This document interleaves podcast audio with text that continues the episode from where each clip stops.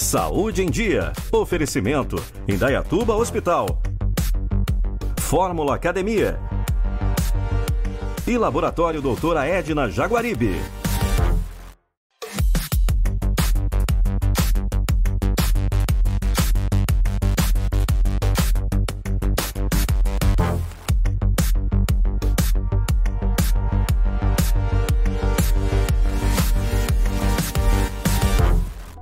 Está começando mais um Saúde em Dia e hoje o tema é um tema muito interessante, sangramento anal. A minha convidada é a doutora Maria Cristina de Curitiba, ela é cirurgiã coloproctologista.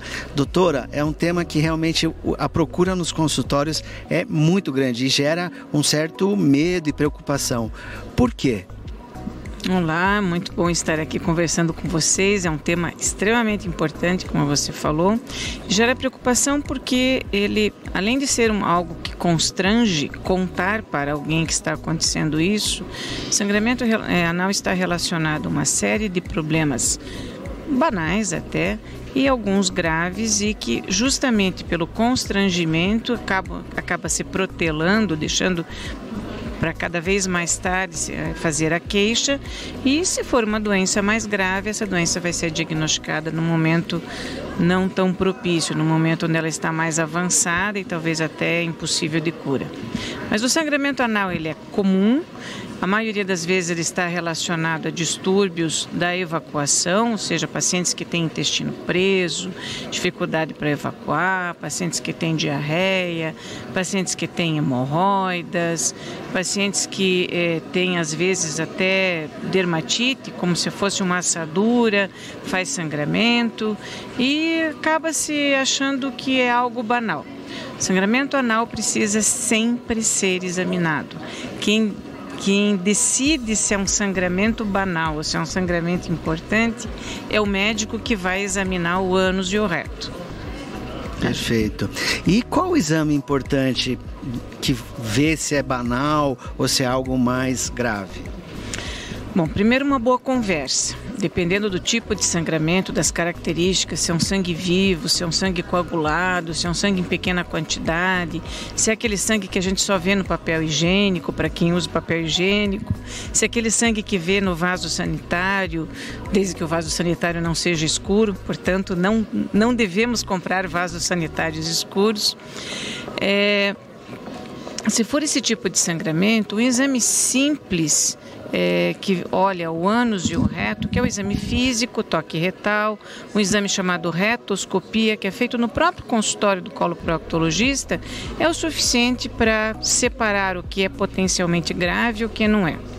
Aqueles sangramentos que vêm com coágulos, vêm em grande quantidade, o paciente tem anemia ou então as fezes são muito escuras, aí precisa de um atendimento mais, é, mais é, detalhado e talvez envolva até um exame de colonoscopia ou algum exame radiológico.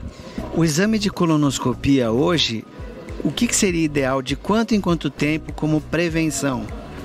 Como prevenção de câncer. O exame, o exame de colonoscopia é um exame que pode ser usado para prevenção de câncer para quem tem acesso a ele.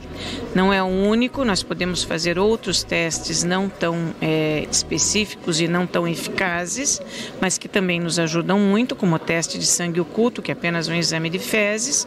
Mas qualquer situação em que tenha uma queixa ou que algum desses testes seja positivo, nós devemos fazer a colonoscopia.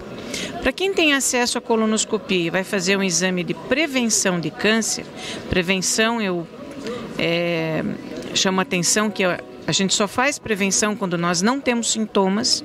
Quando nós temos sintomas, nós temos que investigar os nossos sintomas. Mas a colonoscopia, como exame de prevenção de câncer, ele é o mais eficaz e deve começar a ser é, realizado a partir dos 50 anos é, então a gente faz aniversário, ganha parabéns e ganha um vale colonoscopia. Uma colonoscopia bem feita, com boa qualidade, com intestino limpo, conforme é orientado para o paciente fazer o preparo, faz com que nós não precisemos nos preocupar, em geral, pelo menos pelos próximos 5 ou 10 anos, com câncer coloretal, dependendo da, dos achados da colonoscopia e da história da nossa família. Perfeito.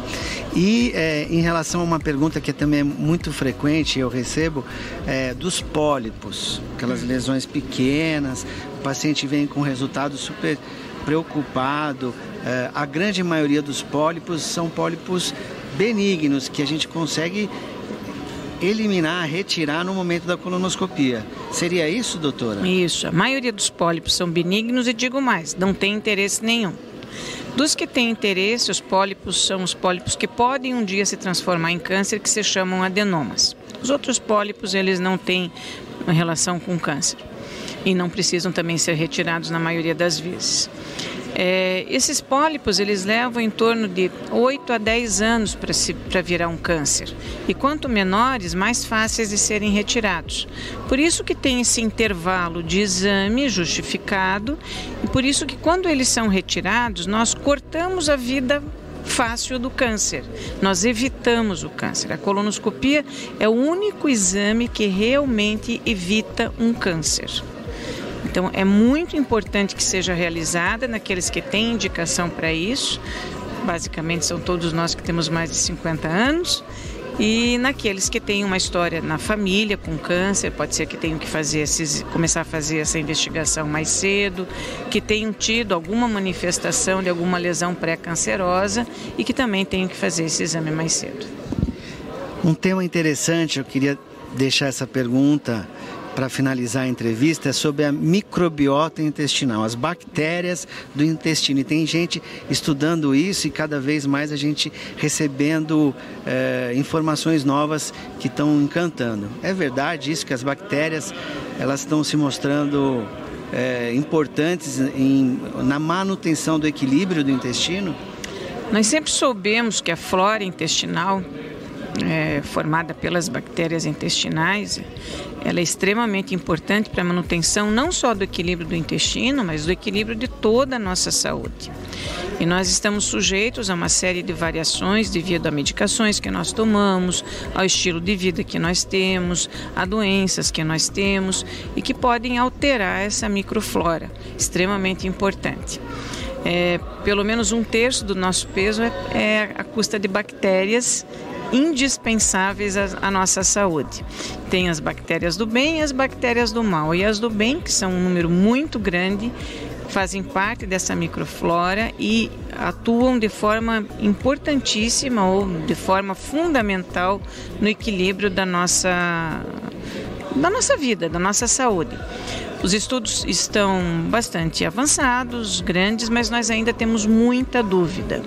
Então, te dizer que é, tudo que nós sabemos de microflora é aplicável? Não, nós não sabemos, mas nós sabemos que elas têm importância quanto que nós precisamos ter nos, naquelas medicações, que não são exatamente medicações, são suplementos alimentares, que são chamados de probióticos para repor a nossa flora intestinal, nós não sabemos direito ainda do ponto de vista científico, né, baseado em, em método científico, quanto que nós precisamos de bactéria, quantas vezes por dia e exatamente quais são. Mas as que nós temos no mercado já nos ajudam bastante e nós temos evidências de que elas são importantes como auxiliares no tratamento de uma série de doenças gastrointestinais. Doutora, muito obrigado pela entrevista levou um conteúdo de informação muito relevante ao público de casa. Eu queria agradecer e deixar o convite aqui para outras entrevistas futuras, ok? Ah, sim, muito obrigada. Foi um, foi um prazer poder dispensarmos esse tempo agora. Obrigada. O programa vai terminando. Você pode acompanhar lá no Instagram, Facebook. Qualquer dúvida, temos o canal do WhatsApp terei um prazer em estar esclarecendo e enviando respostas. A gente se vê num programa futuro e hoje eu fico por aqui. Tchau!